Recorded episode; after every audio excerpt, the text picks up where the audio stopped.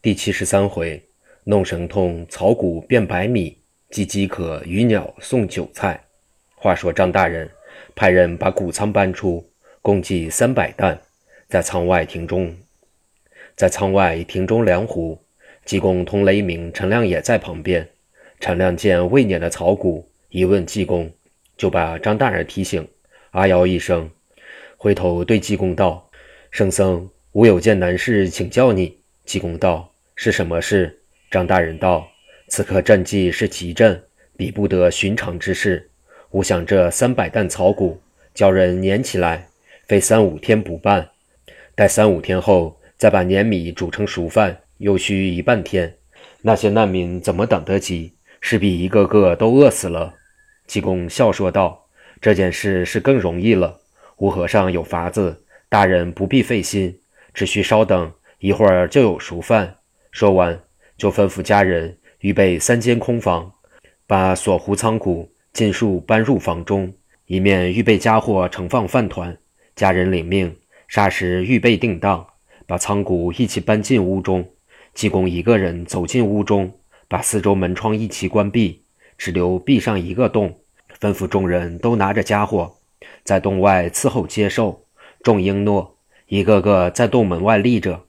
不到一刻，只听屋中一声响亮，正在互相猜疑，不知是何缘故。忽又听济公高声叫道：“好了好了，你们把家伙来吧。”众人闻言，都请了家伙伺候着。只见一个个热腾腾的饭团，大如中碗，约有二斤米左右，从洞内连络不断地丢出来，都落在家伙之中。这只满了，丢在那只里，顷刻之间。所有家伙之中都已丢满，众人叫道：“有了！”济公在内应道：“有了，就住了吧。”于是济公把门打开，走到外面来。众人都不解其如何撵得如此神速，煮得如此容易。大家交头接耳，你言我语，议论不已。内有一个伶俐的家人道：“吾们何不从门缝里张张看？”众人都说：“好。”于是大家偷到后门去一张。只见里边第一间屋中都是碾剩的草谷，第二间屋中都是碾下的谷壳糠秕，第三间屋中都是做成下的饭团。此时张大人也来了，见生谷已成熟饭，就喜之不胜道：“圣僧真是大神通，怎么顷刻之间都已齐备？吾们立刻就好出去赈济了。”济公道：“这些小法术有什么稀罕？吾们先去寻近处的人。”个人给他两个，好等他先充充饥。雷鸣道：“坐的船呢？”济公道：“有有。”说罢，就带着二人出到行辕外面，见门前江水还高有数尺。济公即把自己所戴破僧帽摘将下来，丢在水中，口念六字真言道：“欧玛梅贝梅哄。”用手一指，只见那帽滴溜溜在水上一转，渐渐长大，长到丈余。济公回头问二人：“这般场大，坐得下吾们几个人吗？”陈亮答道：“够了，够了。”济公道：“够了就是。”陈亮仔细一瞧，竟已变成一只平底瓜皮船。济公又去折了一只芦苇，放在船上当做竹篙，一面叫雷鸣进去，吩咐众人把饭团搬运出来，放在船上。张大人在里边闻说船已齐备，就随后到外边来。果然见一切齐全，不禁暗暗乍舌道：“这和尚真厉害。”济公就对张大人说道：“大人请上船吧，吴和尚今天全做烧工，给大人称稿摇橹，去做一件大大的功德。”张大人道：“好。”于是撩起袍妹，由家人扶同上船。此时饭团早已搬运满船，船上只余四五个人的座位。济公见张大人已上船。自己也跳上船去，叫大人坐在船头上，两个家人站立于左右，济公自己却立在后梢，用芦苇一指，那船早离行辕有五六丈之遥，一路往西北而去。但见水面死尸满目，惨不忍睹。济公用手一指，那些死尸就像走路一般往船后直流，顷刻之间就不见了。张大人见一家屋上坐着三个人。已饿得面黄肌瘦、垂臂的样儿，回头对济公道：“师傅，屋上的几个人先去给他几个饭团吧。济公道：“好，立刻把船摇上前去，直至屋下停了。”张大人吩咐陈亮，个人给他两个饭团。岂知两个人还能走到屋檐来接，一个早已饿得半死，非但身不能动，连生气也想不出了。张大人见此光景，回头问济公道：“圣僧，你看这人能救吗？”济公道：“能救。”说罢，就一抬腿跳上屋檐，走到这人身旁，摸出一碗丹药，咬下半碗，送入这人口内，回身跳下船来，用镐一指，那船又早已离屋六七丈了。张大人道：“圣僧慢开船，他还没有救活呢。”济公道：“不要紧。”他吃了无丹丸，就会自己活了。无救众人要紧，哪有功夫等他一个人？于是又向西北摇去，见人就给饭团，见垂死的就给丹药。救到傍晚，已救了千余人，船上的饭团也给完了。张大人道：“圣僧，天晚了，吾们回去，明天再出来赈济吧。”济公道：“救人如救火，那些被难的百姓，饿上两天一夜。”早已饿得半死，若要再饿上一夜，必然饿死。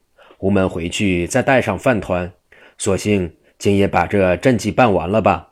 张大人道：“今夜天将下雨，没有月色，路上黑暗如漆，又有大风，船上又燃不上灯火，非但船行不得，而且黑暗之中瞧不出哪一处有人，哪一处没人，如何赈济呢？”济公道：“不要紧。”吾自有法术。说罢，叫众人把眼闭上。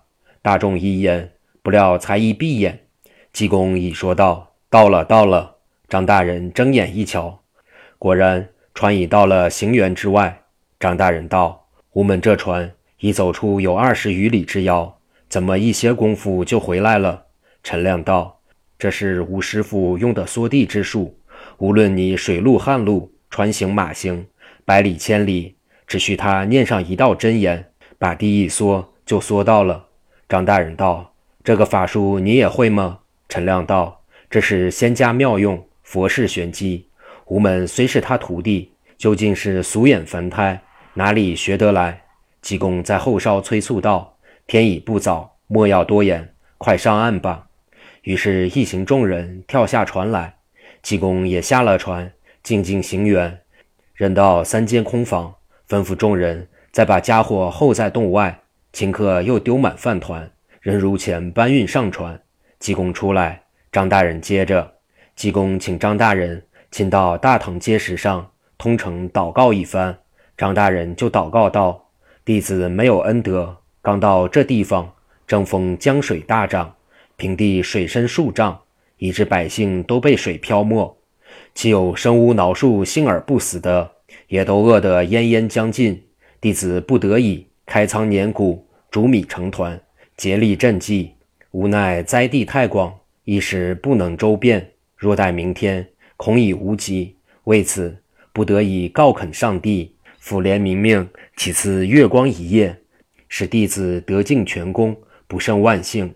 道毕，磕了几个头，起身站立一旁，然后济公跪下，口中喃喃祝告祝告。就向上喝了一口气，又用手对天画了一道符，画毕，大喝一声，只见天上遮蔽的黑云，应着他声音如飞鸟一般四散飞去，顿时现出满天星斗。须臾，一轮明月从东升上，月光分外的明朗，照耀得如同白日一般。济公这才认同张大人，并一行人出了辕门上船，任请张大人坐于船头。一路向西南行去，月光之下如日间一般。凡树上、屋上的避难百姓，个个看得亲切，人是见一个给一个。有饿得将死的人，给他丹药。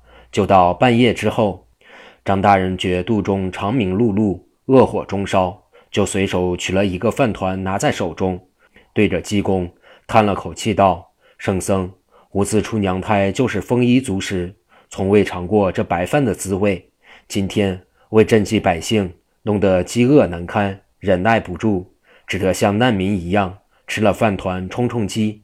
师傅倘度饥饿，也请暂时吃他一个吧。济公道：“大人万金之躯，国家栋梁，哪好像难民一样吃这白饭？吾给大人取些菜来过过饭吧。说罢，就口中念念有词，用手将水中一指，只见水中忽然浮起一条大鱼来，口中衔着两双筷子，浮到船边，伸起头来，把筷子放在船中。